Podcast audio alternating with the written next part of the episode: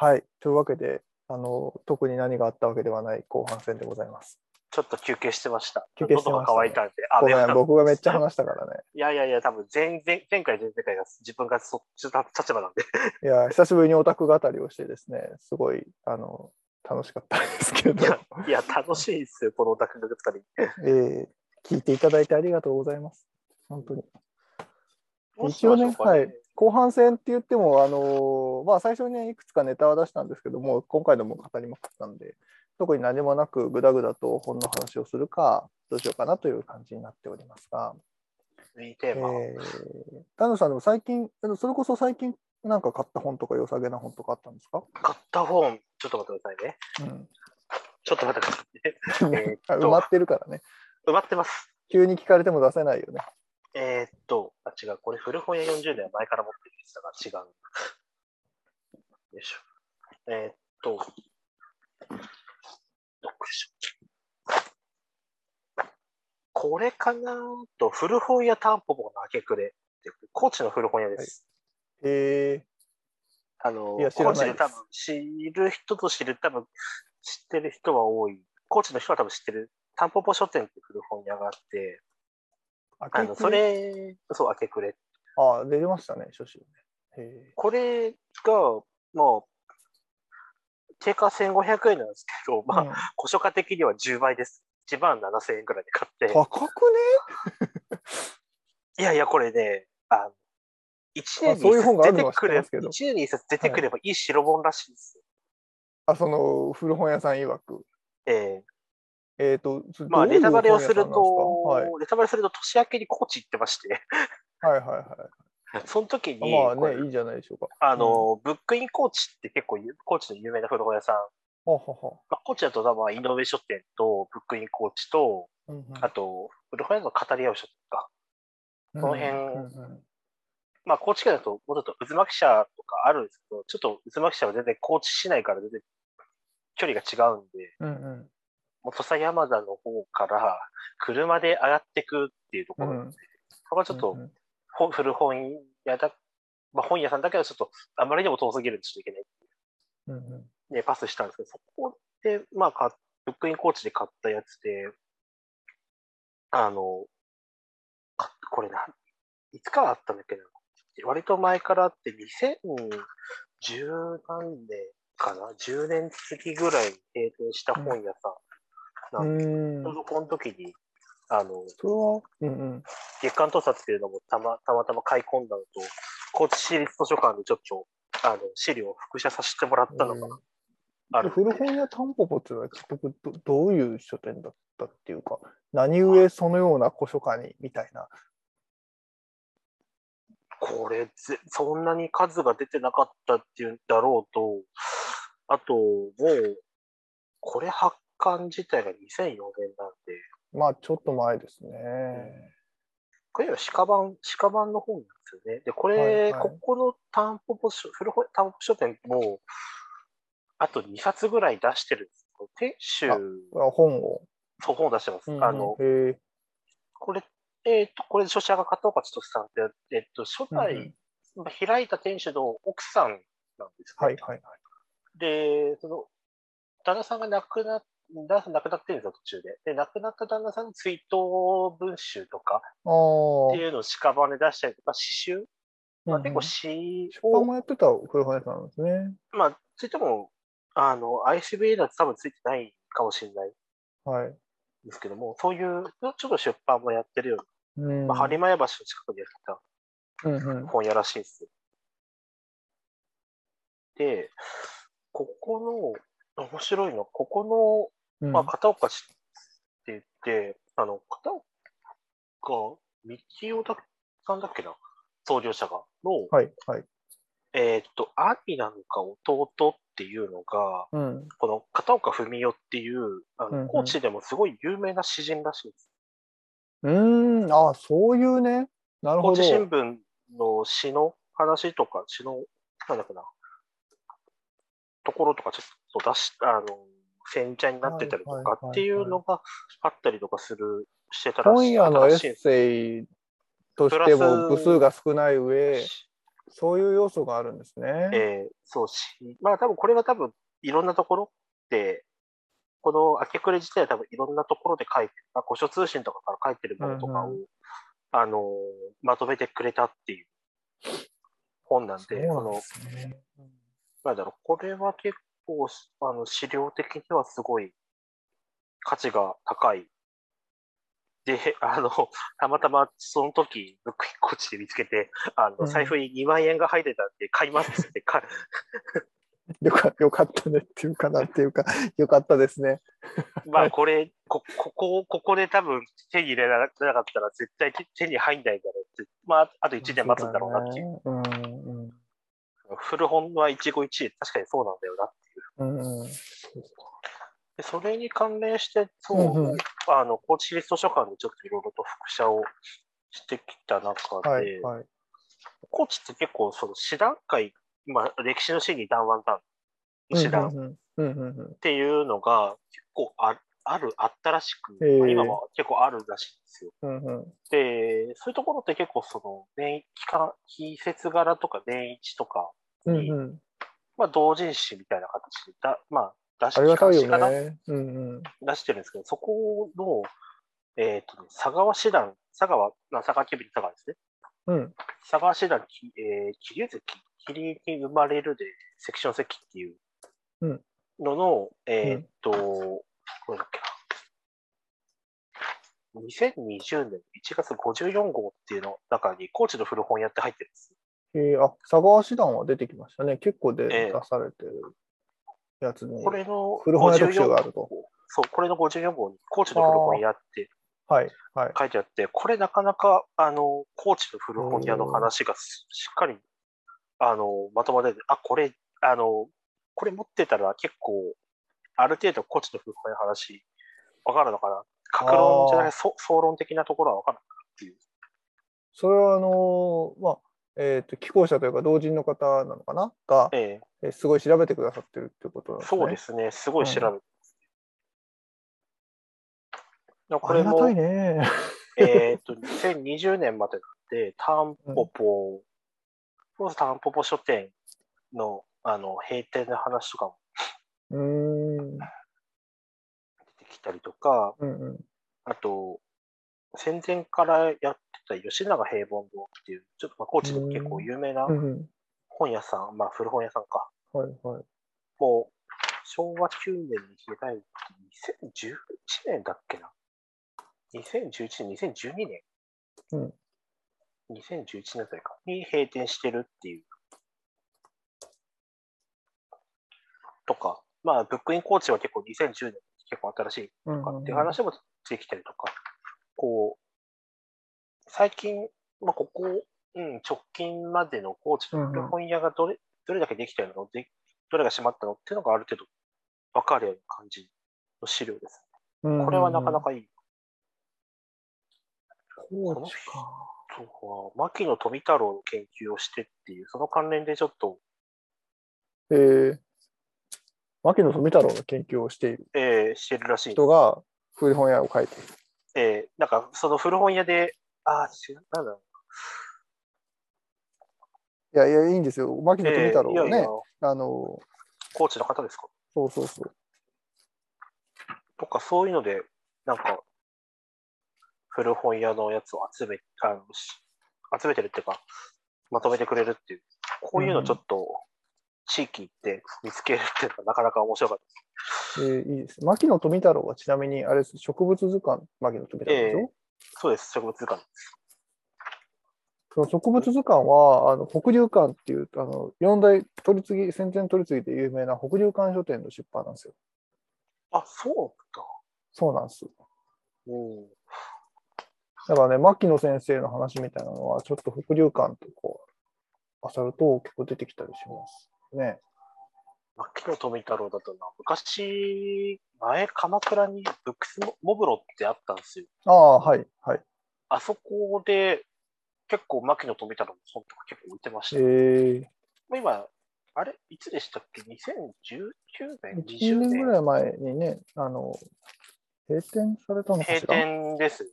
うん、店閉めた。うん結局、1回だけしか行けなかったんですけど、うんうんここで結構、牧野富太郎の本とか、あと、ええなんだっけな、あのドイツの、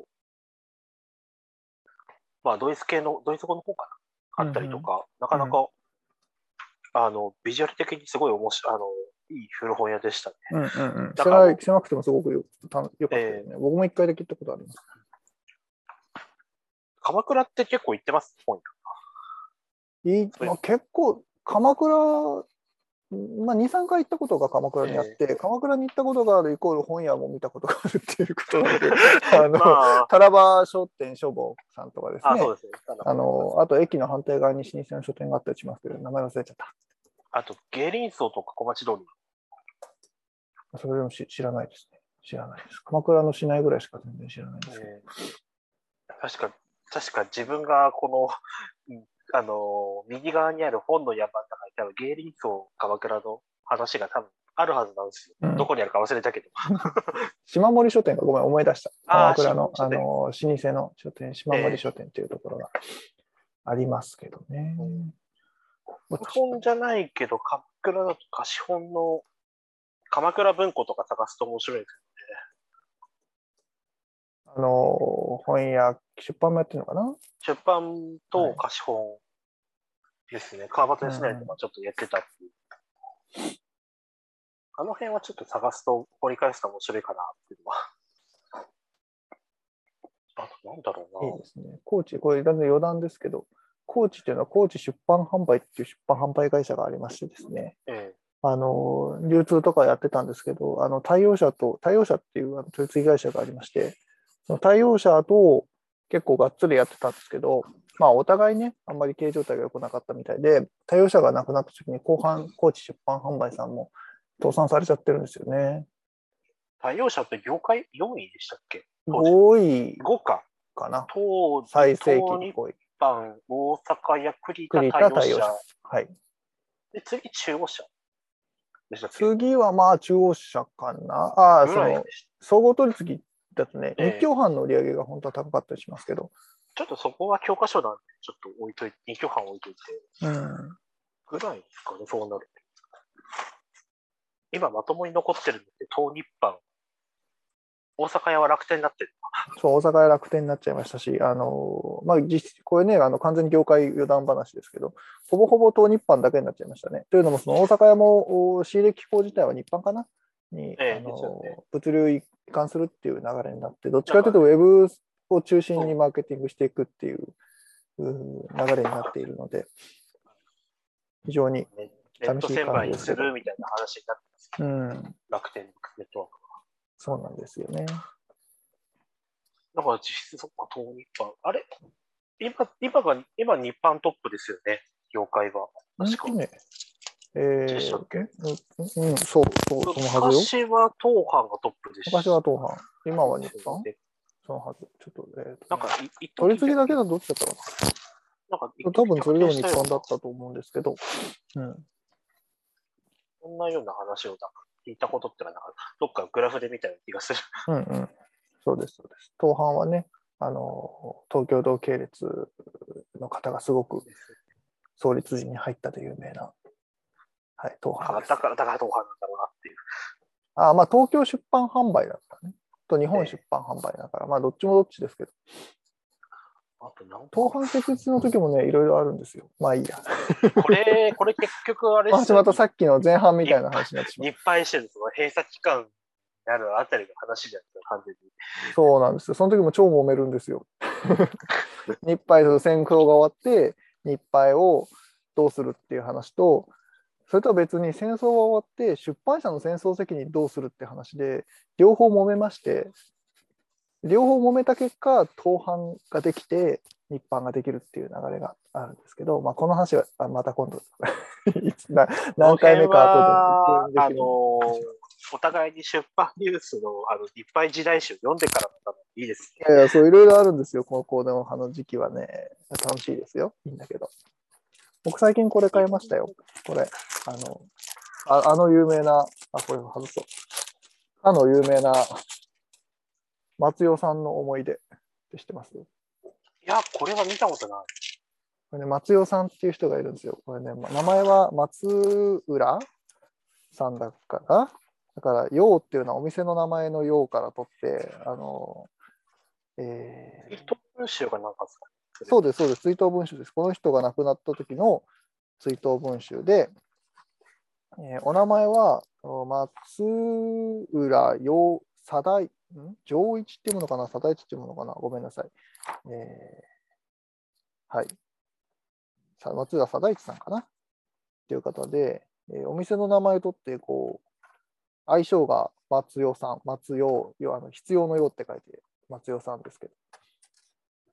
という方がいて、まあ、こういうね、もうこういう感じで始まっている。あ霊前に捧ぐっていきなり書いてあるなるほど。第一本です。ちか。まあ、あの、まあ、これでも戦後に出てる本なんですけど、すごいちょっとボロボロの状態のやつを買ったんですが。今ないですか？今なくなりそうと思って買っちゃった。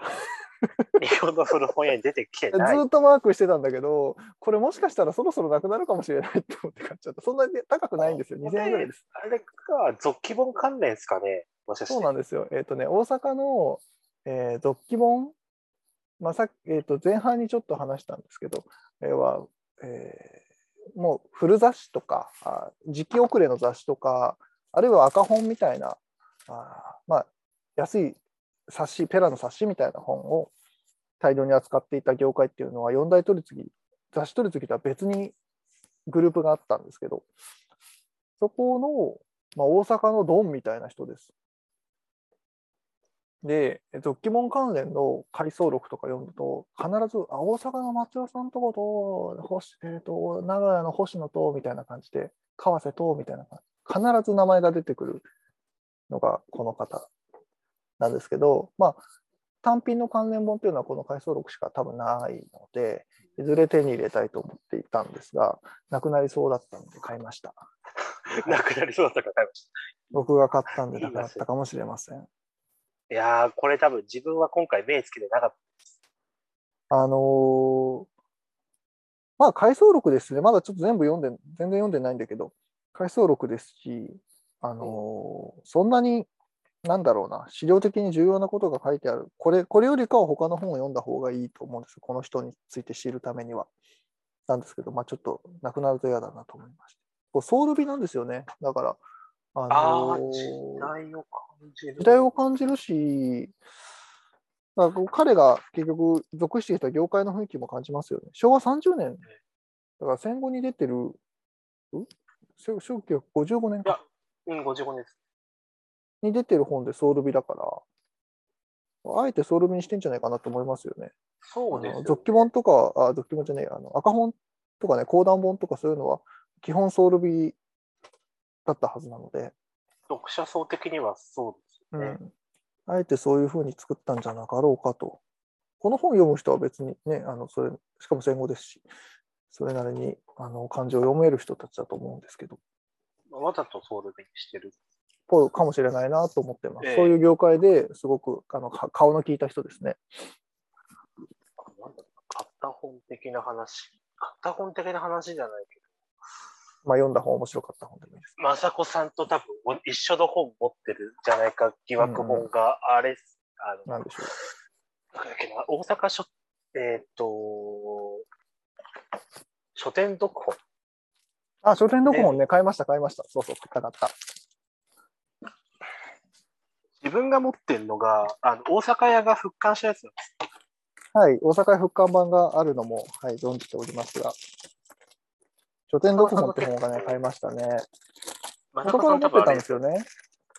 割と、あの、書簡に近いっていうか、そうですね、もうボロッボロのやつです。僕が買ったのは、あの焼けちゃってね、昭和12年の版ですね。これは初版扱いでいいのかな。そうですね、初版扱いに、昭和12年の発刊。自分が、これが、あのー大阪屋復刊版です。はい。戦後に大阪屋が復刊をしております。記念事業かなんかでね。だから2000年ぐらいのあ箱入りなんだね。小入りです。もともと箱あったのかな？僕が買ったやつはペラのままのやつですけど。その2000年に復刊して、うん昭和12年の発刊です。うんうん。買った本や読みたいやつ。ああ、いいね。読み手屋さんちゃんと持っていや、たまたま見つけちちゃったんですよ。読みたい屋さん行って。読み手屋さん、あの、欲しい本、ウェブで検索すると、結構読み手屋さんのウェブちゃんと出てきますよね。えー面白いですよ。読み手屋さんの、えー、とサイトはそのまま検索すると楽しいんで、ぜひっていう感じですけど。吉祥寺行くと大体行きます。うんで書店読本はちなみにあの昭和12年に出た、えー本屋さんの、まあ、教科書経営の仕方っていうか、うん働き方っていうか。ですね。だから本屋とはみたいなところから始まってですね、書店の使命だからね、第一章がね。第二章が書店の書店員の収容。一国文化に、ごめん、読めない。なんとかす心がけって書いてあったりとかですね。ね信用が第一とかね、あるね。その後結構面白くて、書籍雑誌のできるまでとか、まあ、書籍業界とはみたいなところとか、あの売上のね、えーと、だから結局流通の仕組みとか、うんと奥付けがどうなってるかとか、そういうことも書いてあるんですよ。掛け率がどうかとか。あと、これ、なかなかいいいのが、各組、各書籍組合とか、雑誌組合に規約が載ってたりとか、うんうんうん。後ろの方に、あの、東京、東京書籍商組合の規約とか、東京出版協会の規約とか、日本雑誌協会の規約ってます。はい。結構便利帳みたいな感じです。そうなんですよね。まあ、そもそもこれ、あの、書籍組合が、全国書籍商組合が作っている本なんで、まあ、自分たちのね、あの、新人育成のために作ったんでしょう。まあ、別に今でもそういう本あるからね、あの、東販とか日販が作ってる本あるので、それの昭和12年版という感じですが。この時もあれなんですね。航空郵便がこの時もだいぶやり始めてきてるんだ。そうなんだ。それ僕も全部読んでないです。全部読んでないっていうか、これ全部読んだらバラバラになっちゃいそうなんで、版を買ったんだけどさ、まあでもなんか雰囲気があっていいかあなと思っのて。、それは多分保存用になるのではないですかね。そうそうそう。まあ読む用は多分大阪屋版が。そう、大阪屋版もね、欲しかったんだけど、まあ、雰囲気があるやつ安く出てたから、いいや、買っちゃえと思って買っちゃうんです。これは、その神保町の沢口書店で買いましたけど、ああ、佐口っす。佐口もうん 自分もよく行ってましたね。楽しいですよね。神保町行くと、どこ回ります？神保町だとまず。駅着いたら。と、駅、まあ、僕ちょっと別件で、えっ、と、八木書店とかに行くことが多いんですので、そっち側から行くんです。お茶の水側から小石、あ小石川ああ、たり駿河台の方から。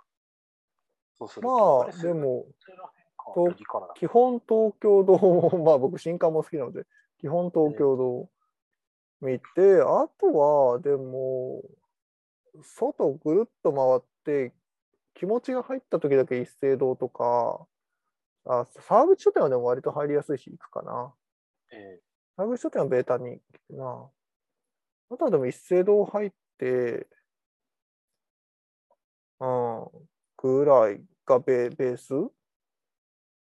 かな。欲しい本があるぞってなったら、そういうとこ行く、専門のとこ行くけどね。総文学とか。最近、ああ、そうです、総合学とか行きたいんですよ。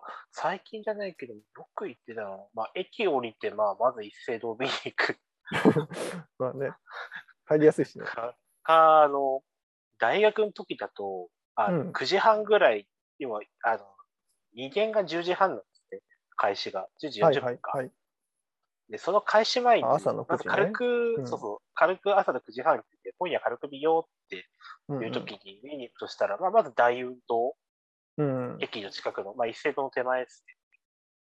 と、あと三茶書房。三茶書房朝9時ぐらいからやってるんです。うん、そうなのね。そんなに朝起きられないからさ。で、それ見て、で、ちょっと10時に、あ10時にゲーセンが入ったらゲーセンに行って、大学生ですから遊んでから、正しい遊び方遊んでから、ええーちょっと一回やってから授業に行くみたいな。うんうんうん。で、大体ちゃんと見ようっていう時は、まあ、もう一斉堂からスタートしてるんですよ、基本。うんうん。なんかほ、あの、あの星入れる時は一駅を出るとね、一斉堂が、駅ベースでいう、神保町駅ベースでいうと一斉堂が近いですから。まず一斉堂からです。うん。あの、靖国通り沿いちょっと見て、まあ、一斉堂、沢口書店しかり。ああ、でも、大谷書店入ったことないです。うん。あの、和和本の。いやー、さすがになかなか入れなくない？みたいな。いや、入ってみたいんです需要がないとかちょっと、ちょっと怖い。扱うのが怖いですよね。古いから。そうそう、なんか、店頭でね、あんま商売してないだろうから、えーあとは、結構ね、ビビリだから、なんか、スルッ、スッと入って、スッと出れるとこじゃないと、用がないのに入れないタイプ。あ冷やかしになっちゃうところですね。あと、冷やかせないタイプです、僕は。あと、ヤニ書店の古書部とかちょっと見たりとか、うんうん。あの、安い鳥沿いの、うん。うん、あそこちょっと見て、なんか、出版関連なんかいいのあるかなと思いながら、うん、うん。割と持ってるんですけど、オチとして。そうなんですよね。まあ、八木書店は八木さんの出版部がありますからね。シミの昔語りとかって、まあ、シミの昔語り持ってるからなとかって、そうなるよね。なるなる。なりますなります。なるよ。とか、まあ、逆側言ってもな、昔だと、本当自分が大学生の頃、篠村書店っていう本屋があって、うん。まあ、ミリタリー系ちょっあとあ、とか、安く買えたりとかした本屋さん。まあ、泣き出しのバイト代をほぼほぼそこで 使い込むっていう。学生ですからね。であとはまあ、スズラン通りって、あの、ボヘミアンズギルドとか、うんうんうん。あと、軍学堂あの、三省堂の近くのビルのところの上に行って、うんうん。とかです。大学生の時は、学生の時はよく、軍学堂は結構入り浸ってましたね。文学堂って日本文学とかああ、軍、軍違。う軍軍事系か。ミリタリーかごめんごめん。日本学違うとこだ。うんとか、まあでも、冷やかしで見に行くならば南海堂とか、うん文化堂、文の花、うんうんうんあの、矢口書店の問い面ぐらい、ああれは、あれは違うか。矢口書店はいはい。の、あの、あの、奥入ったとこでしょ。うんうんそうそうそう、均一棚の問い面ぐらいとか。と、あと今、愛書館中川書店になってるけど、あそこも見たりとか、かなーっていうう。んうん昔は安く通り沿いをことごとく見てばったんですけど、今はその体力がなくなってんな、自分っていうのは。体力がないよね。体力がない。ちょっとなんか、うんもう個人的にはちょっとあんまり時間もなかったりとかして、ペペペって思っちゃって。大体なんか国会図書館についでにちょっと神保町に寄って、軽く見て帰るか、みたいな感じになるんです。で、見に行って帰るが運の月、大体本を一冊買買って帰る。まあ、一冊買えるんだったらいい、あの、時間の使い方だったんじゃないですいや多分さ数時間かけて一冊見見つけるんですよ。やっぱり。うんうんまあ、古本屋巡りの大好物ですけどね。そうね。こんだけね、あの、まとまってくれてるのは、そう、そうないですからね。神田行きは大体あるでしょっていうのがありますかそう、そうね。あと、なんか神田で行ってみたい古本屋とかあります？行ってみたい。行行ってみたい。ってみたいっちゅうと。なんか行ってみたいあの。昔はなんか、まあ、昔はちゃんとなんか軽く入ってたけど、今ならちょっとガツッなんか見に行けるんじゃないかとか、そういう古本屋。ああ、ああ。まあでもそう、うん、なんかね、繰り返しになっちゃうけど、そういう意味では一斉堂とかかな。あそこの2階は別世界です。まあまあ、それはそう。そそそこまでではない。でも僕はまあ全然です。そこまでではないけど、一斉堂の壁面の箱の本とかは全然買えるし欲しいなっていうのはあるよね。ちょっていう目で見れるようになったうどうんちょうど今いいいい時期ですよ、今週とか、本当。今は、今って言ってもこれ多分公開される頃にあれなんですけど、決算前で超セールしてるんですよね。そうそうね棚卸しのセールがは入りますから、ええあそこでいいの買う買うとで、あの懐は寒くなるけど、心が暖かくなるんですね。単価が高いですから、やっぱり精度がね。あそうじゃない方もあるけれども。比較的高いものも多いですから。コンディションいいですから、あそこは。じゃあ、まあ、しっかりしてるよね、本当にね。えーでも自分の場合はそ。あの、精神の、あの、誠に心って、あの、橋口幸之助うんうん。さん、あの人の本屋さん行ってみたい。ちゃんとまともに入った記憶はないです。あの、安国通りじゃなくて、白山通りなんですけど。ほうほうほう。ああ、はいはいはい。ああ、この辺か。あの、今僕、ちょっと神保町マップをね、せっかくだから見ながら話してるんですけど。一応わかりました。ちょっと行ったところだね。そう、靖国通り、まあ、に要は、あの、日大の方を歩いていくと。あそこはちょっと、うん、通りがかるだけでスルーしてたんですよね、大学の時とかも。うんうん。でちょっと見に行ってみたいなーってのは今も思ってて、それこそ、あの、江戸期の和本の話とか、うんうんうん。まあ自分もちょいちょいと江戸時代の出版社を読んではいるので、なんか、うんうん。それに関連した本とかあるかなーって、調べてみたらあるんですよね、在庫で。これがいいなと思ったのが、いや、王総増長目録の研究っていうのはマジかって思う方があるんですよ。何それ。あの、江戸期の貸し、名古屋の貸本屋で大戸屋宗兵衛って言うんですよ。はい。はい。その関連の文献です。ほう。目録なのかい？大戸屋宗兵衛だっけ？大戸屋宗八だ、大戸屋宗八だ。名古屋地区の、あの、貸本屋やってて、まあ、王宗っていう、あの。よく言われる。まあ、かい、まあ、かしえっ、と、近世の貸本屋とか出版誌、まあ、近代ぐらいまでか、なのかな。やると、ちょっと出てくるような、そういう関連の資料が。いや、これが3冊で3万5千円って、まあまあまあ、そうだよねまあまあまあ、そう、そういう、そういうのはそうだよね。とか、あと、出てくるんですスタジオ出版目録。とか、むしろ、あとそうだね。あと、割と個人的に一番欲しいのが12冊揃い、18冊揃いなんですよ。大阪本屋仲間記録ってこれ、江戸期の本屋仲間の話。ね、それ、あ、大阪のええ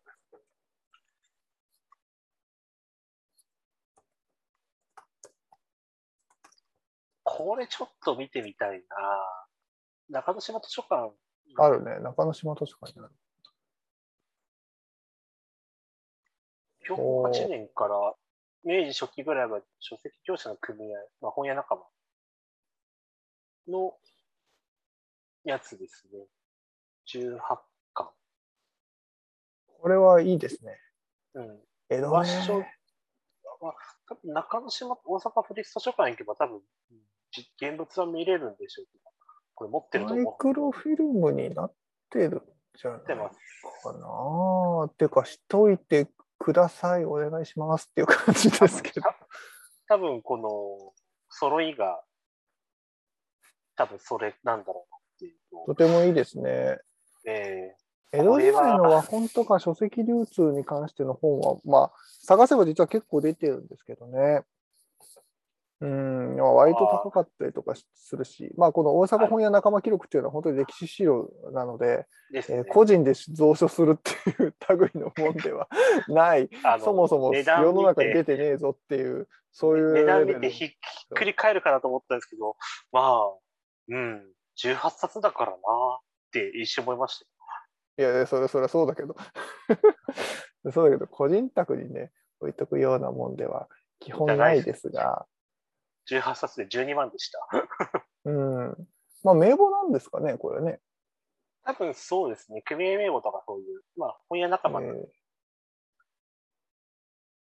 とか、そうですね。うん結構、あの、まちまちで、あの出版系の、まあ、書士学かに関しての本結構あったりとかするので、うんこはちょっと漁ると面白いかなっていう。うんうんなんかその出版流通っていう意味だと東京中心のものはやっぱ明治以降とか博文館以降ってだいぶ時代が世界が変わる感じがあるので、えーそっちから現代の取り次ぎまでっていうのは終えるんですけど書籍ってなってくるとやっぱりさっき言ってたその大阪とか京都の本屋仲間っていうのはまあ江戸はね江戸であるんですけどやっぱ江戸時代までの本や書誌、まあ、出版社の中心地は京都、大阪なので、そっちの話になってくるんですよね。そうなんですよね。うん、まあ多分で文化的にもそうなんですよね。まあもともと当初江戸になる前は京都、大阪が、まあ、文化的な中心地だからこっちそうそなんですよね。出版ってやっぱり。う。うん。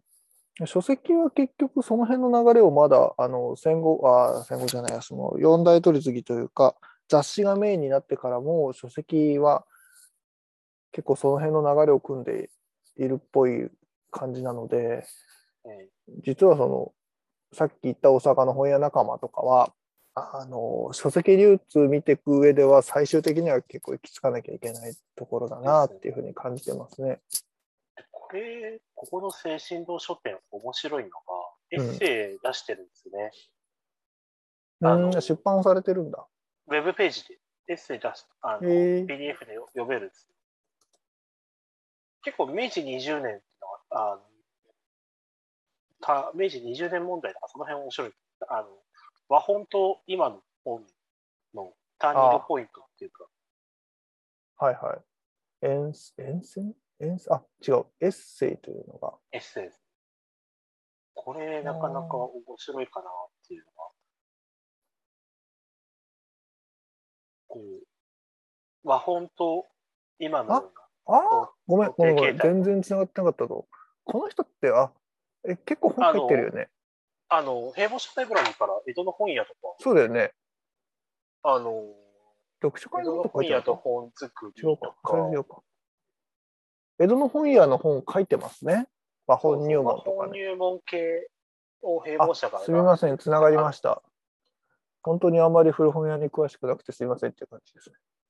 でここういう人が書いてる、まあ、こういうところの興味から、多分明治20年問題って出てくるっていうのは、これなかなか、えー、面白いですねあーなるほ。ウェブでエッセイが読めますので、誠に心にと書店、エッセイですね。これは結構、あの、読んでると面白い。うん。和本の話とかかん見るんだったら、えっと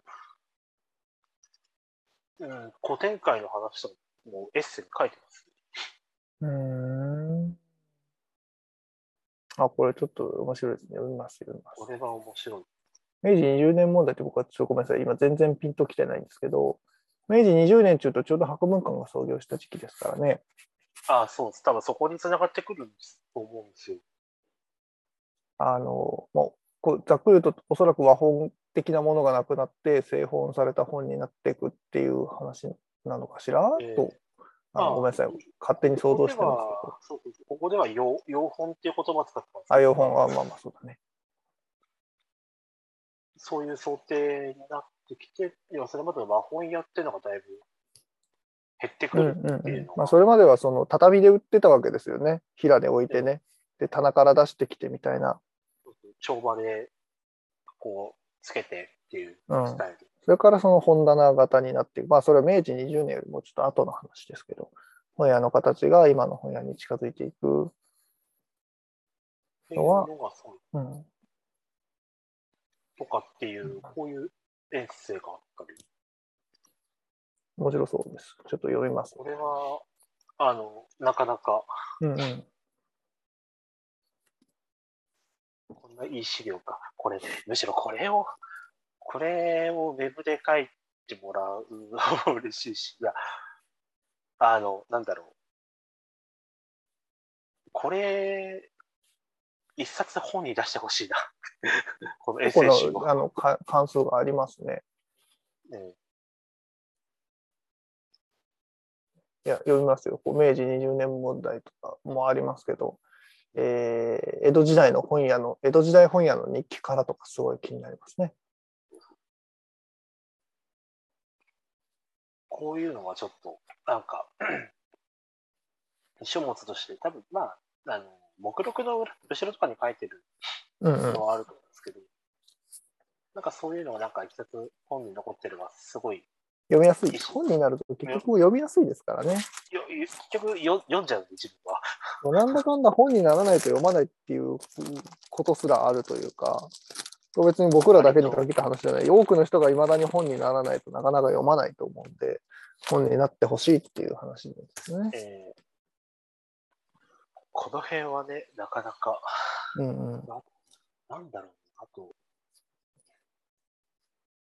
あと、うんちゃんと見たい本屋さんだなーって自分で思うと、白山通りだと日本書房とかになっちゃうんですね。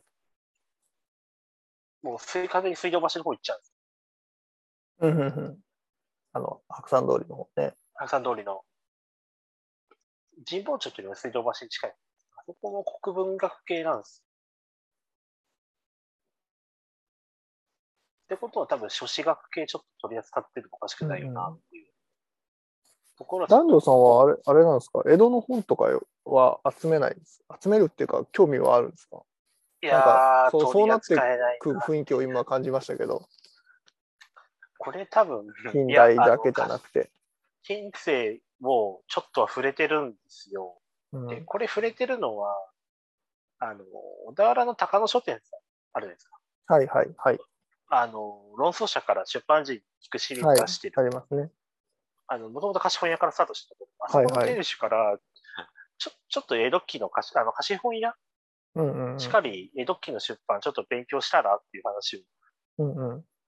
あまあ、書士学しかり、その辺も勉強した方がいいんじゃないって言われてて、そこからちょっと、その、はいはい。近世出版誌っていうのもちょっと見始めて、あまああ、ほまあ、ちょっと資料を集めてたんですよ。うんうん。まあ、あの、江戸の本屋さんとか、江戸の読書会とか、ああいう、うんうんまあ、簡単に読める本とか、うんうん。まあ、そこからその、なんだ、鈴木敏之とか長友千代治とか、あの辺の、あの、この江戸の読書、読者層とか、ど江戸の読者とか、そういう、はい。鈴木敏之さん。とか、長友千代治とか、あの辺とか、あと、これですね、ペリカン社から出てる江戸の出版とか、こういうのとか読んだりとか。はいはいはい。結構その江戸の本、なんかね、その江戸の本と本流通みたいな、江戸っていうかまあだから近近世のっていうのかな、近代を読むんだけれども、近代を読む前には近世も読んどかないといけないそうなんだよね。そうなんですよ近世ね。と近代の入れ出版誌の入れ替わりとか、そこら辺は、やっぱちょっと見とく必要あるんじゃないのかな、まではざっくり把握しておく必要があるよね。読み読み読んで。だから多分、その、今の時代と近世の出版、まあ本屋さんっていう立ち位置、うん。ちょっと違うんですよね。やっぱり。うんうんうん。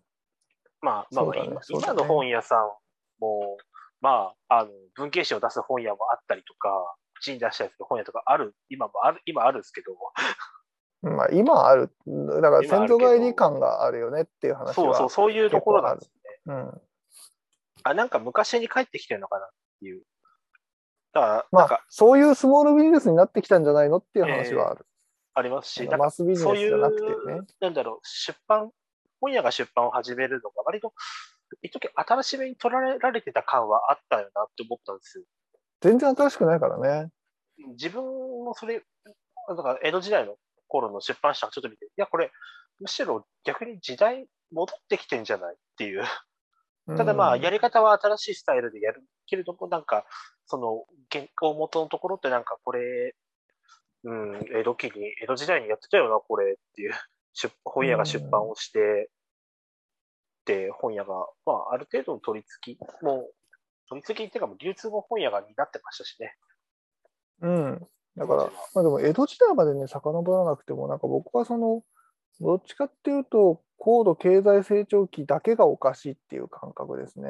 ああの、だから戦後とか、じゃあまあ、戦後しばらくとかも全然出版してるんですよね。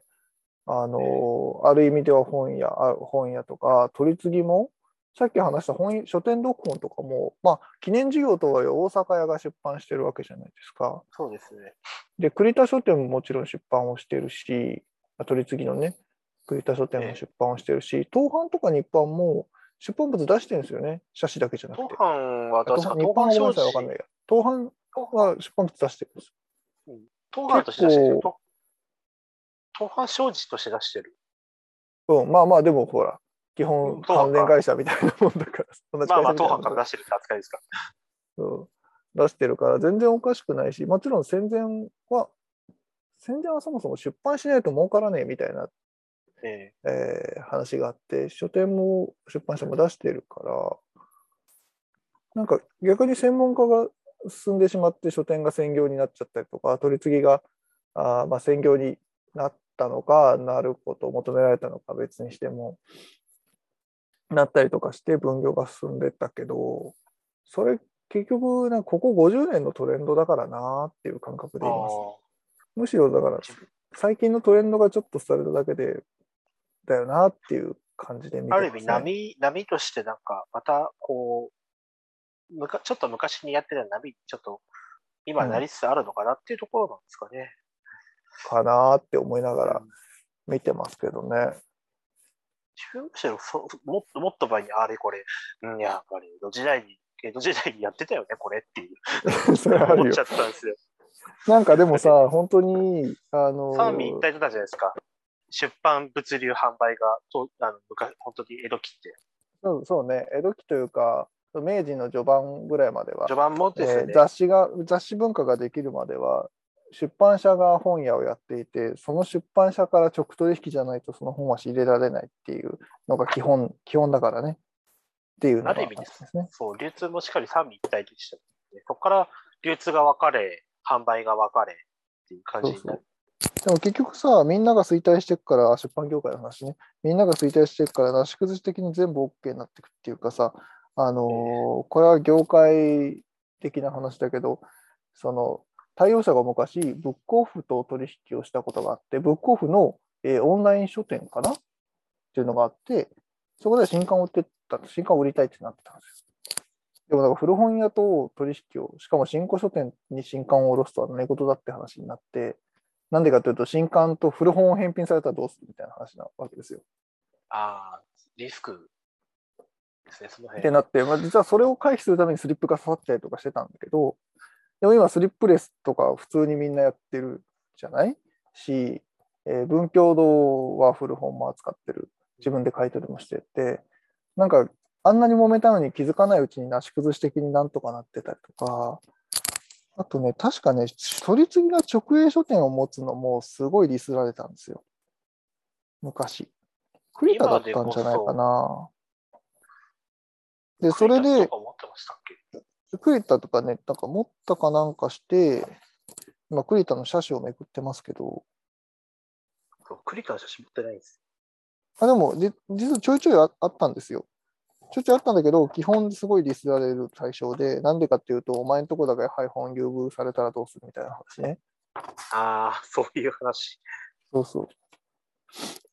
で、細々とやったりとかしていたのですが、でも、あ今さ、その、いろいろあって、書店がつ、まあまあ、これはいろんな見方があると思うんだけど、書店が潰れそうな時にさ、取り次ぎがお金出して、結果的に傘下になってる書店チェーン、めちゃくちゃあるでしょ、今。東販だと、は春屋とか、あと、金龍とか。まあ、いくらでもあるんだよ。ブックファーあ、スととかもそう春屋チェーンだ。あ、そうですね。日版リブロ系？とかリブロもそう。ですよね。あ、うんリブロプラス。ちょっとずつだったんだけど、なんかある一時期にすごい増えて、結構大手チェーンもそうなってたりとかしているんえだけど、え、それは配本どうなんすかみたいなこと誰も言わないでしょ。ー 言わなまあ言わなくなりました言ってる人もいるいるんだけど、えっと、大きくは言わないでしょ。だから、うん結局なんかもう、あのまあそういうことを言う余裕もなくなってきたんだろうし、でも、えだからといってそ、それはやっぱり一過一時的な拒否反応だったんだろうなって思っているというか、昔はそういうの普通でしょって思うので、戦後ちょっとぐらいまでは。まあ、でかくなったのが、どんどんシュリンクし、こうちっちゃくなっていくから、そうせざるを得ないんだなっていうのはあります。でも別に大丈夫でしょみたいな、あ大丈夫じゃないな。話もたくさんあるんだけど、でえ。っ、と、ね、昭和あ30年代ぐらいまでの状況を思えば、それはそんなに、そんなに拒否感を示すことですかっていう気持ちにもならんでもないというね。だいぶ、そうですね、なんか、今の状態と昔の状態、まあ、ちょっと、まあ、状況は全然違うけど、ちょっと似通ってる要素は、要素としてはあるなっていうぐらいしか抽出しないようにしてます。なんか昔と同じだってやっちゃうと、いや、それあ社それは違う、会状況違そうれじゃんは違う。うん、それはもちろん違うけど。あれ、なんかでもこんな感じだったんだろうな。もしかしたら、そういう社会状況を抜きにして要素だけ聞くと、もしかしたらこの辺こういうところと似てるのかなとかってのはなんか、うん、読んでると思ったりしますし、なんか、なんか一点だけ近代の出版誌一点だけ見るってできないんですよね、出版誌ってやっぱり。うんうん。でもこれ、後々多分下手をすると、あの、本屋っていう存在ができる前の出版社もやらなきゃならないのかなっていう、あの、警戒してます、自分が。うん、いや、そういう本があるよ、だ って。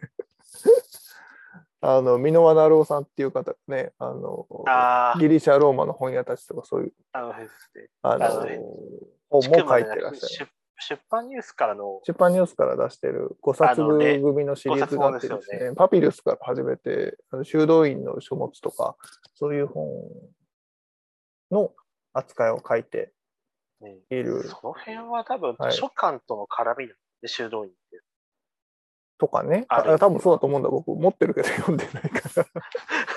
今、そう持ってるけど読んでない本の背表紙を見ながら話しましたけど、自分も多分、それ、あの、一冊、二冊くらい多分持ってるかもしれないです。本屋系で。うん、いや、多分読んでない。奥に、まあでもそういう本もあるので、やっぱみんなそういうとこに行くんですよねっていう気持ちはありますね。でもちょっと踏みとどまりたいですね。うんまあ、踏みとど、そこに行くまでにまだやることがたくさんあたくさんあるから、たくさんあるから踏みとどまりたいです。る。あと、なんだろうな、こう、和本はちょっとまだ読めないな、自分ってうん和本の取り扱いが怖くて、いや、本当そう、それはそうですよ。個人でなんかあまり持ってたくないっていう気両本とちょっと違。うから、うんなんか、いやー、ちょっと持てないな、怖いなって思うんですけど、でも、自分が多分京都に本屋を見に行った時は、和本多分一冊は絶対買って帰らなきゃいけないっていう。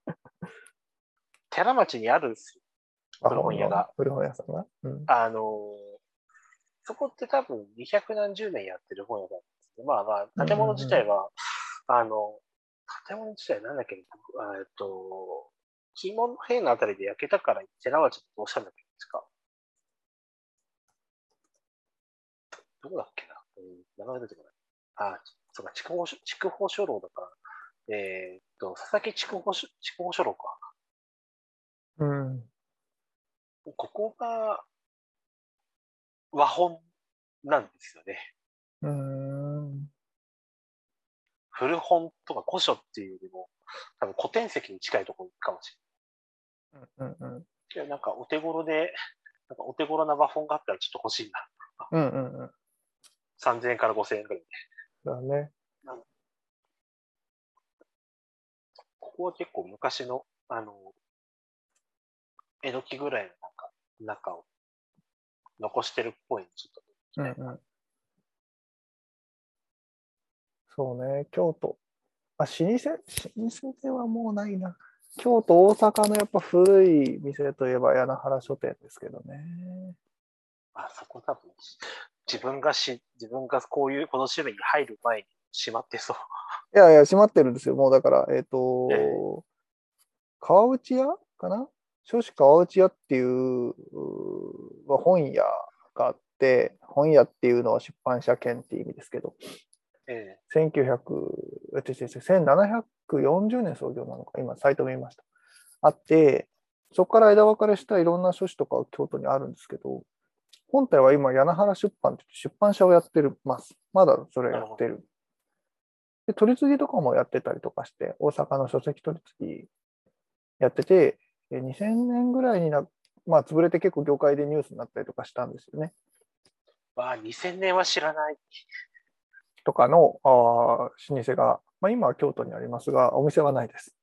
なんか一応そこがね、えー現存する最古の書士らしいですよ。あの書士ってまあ出版社ええらしいです。日本で最古の出版社ということになってるらしいです。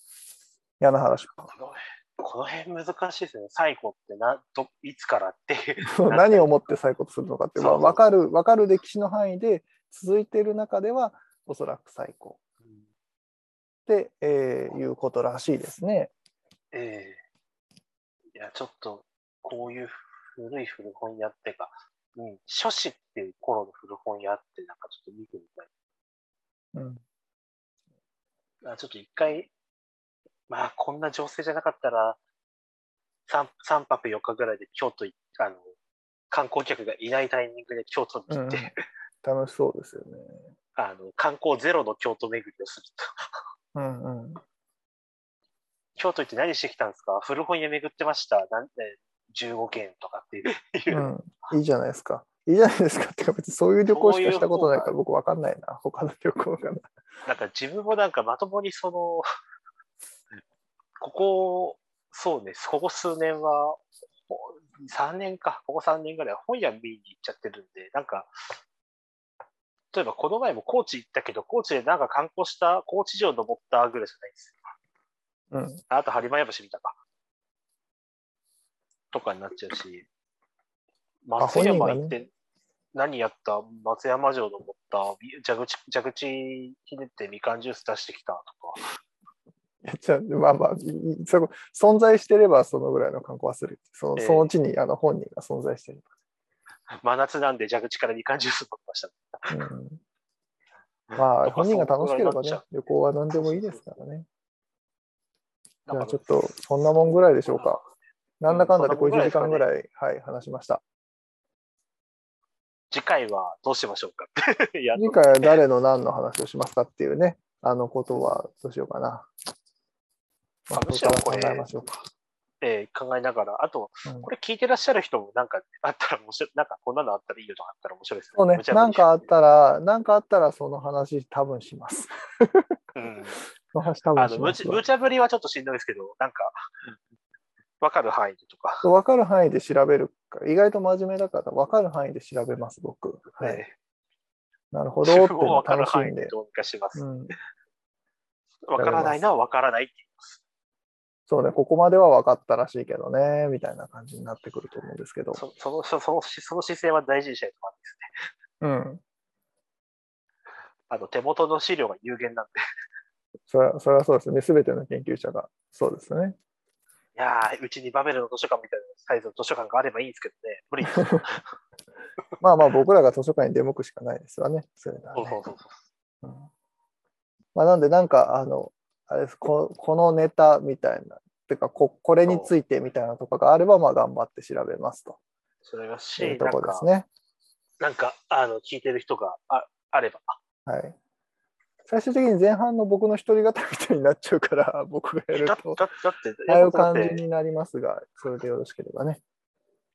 大橋達夫君の話はね、そのうちなんかちょっと一回あのまとめようかなと思っております。えー面白か面白いやりま。しょう。博文館と大橋達夫君の話は、ちゃんと文字でまとめようかなと思っております。うん、うんあのーあの陣ですかね。まとめるとしたら。あの陣なのかな？わかんないけど。まあ、うん、そうね、どういう形でまとめるかもわかんないですけど、あの、面白かったんで、達夫君は。楽しみにしてます。はい。達夫君って明治生まれの人ですけど、達夫君はね。くんづけかーと思いながら。いやいや、あまあまあ、ちゃんと書くときは、ちゃんと書くよ。ちゃんと書くいや若いんですよ。つまり、その、達夫君は、日版に入ったとき、まだ30代、あ日版、いや、日配が設立したときに30代で、まあ、一番若い、多分、多分、役員で一番若いんですわ。とか、30代役員は本当若いっす。ね、あの昭和に40年の話だからね。え1900、4それでも昭和40年、昭和に15年、1940年の話なので、まあ非常に若いわけです。当時からしても。ええいやとかにはいろいいろ裏がありそうだぞっていうところが面白かったですっていう感じです。さあ、今、0時42分。はいというわけで、今日もまた、あの、おのおの合計2時間話したんでね、えーまた次回ちょっといろいろ、やりましょう、また。はい。なんかネタを持ち寄ってやれればいいなと思っております。はい。というわけで、一旦ここで、あの、お開きにしましょうか。ですね。はい。では終了しましょう、一旦。はい。たんじゃないなではでは、ではではまた、ごきげんよう。さようなら。さよなら。